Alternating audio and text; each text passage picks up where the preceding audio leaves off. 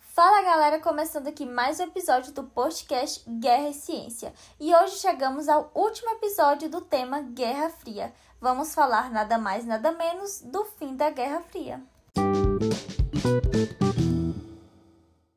Vocês devem estar ansiosos para saber de como foi o fim dessa guerra ideológica. O fim de tudo isso, simbolicamente, é com a queda do Muro de Berlim em 1989, o que dividia a Alemanha Ocidental capitalista da Alemanha Oriental socialista.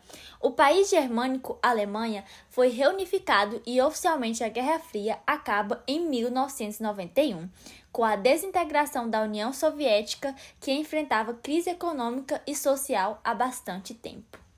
Agradecemos a todos os ouvintes do podcast Guerra e Ciências. Espero ter ajudado vocês a entender um pouco mais sobre a Guerra Fria. Até a próxima. Tchau, tchau.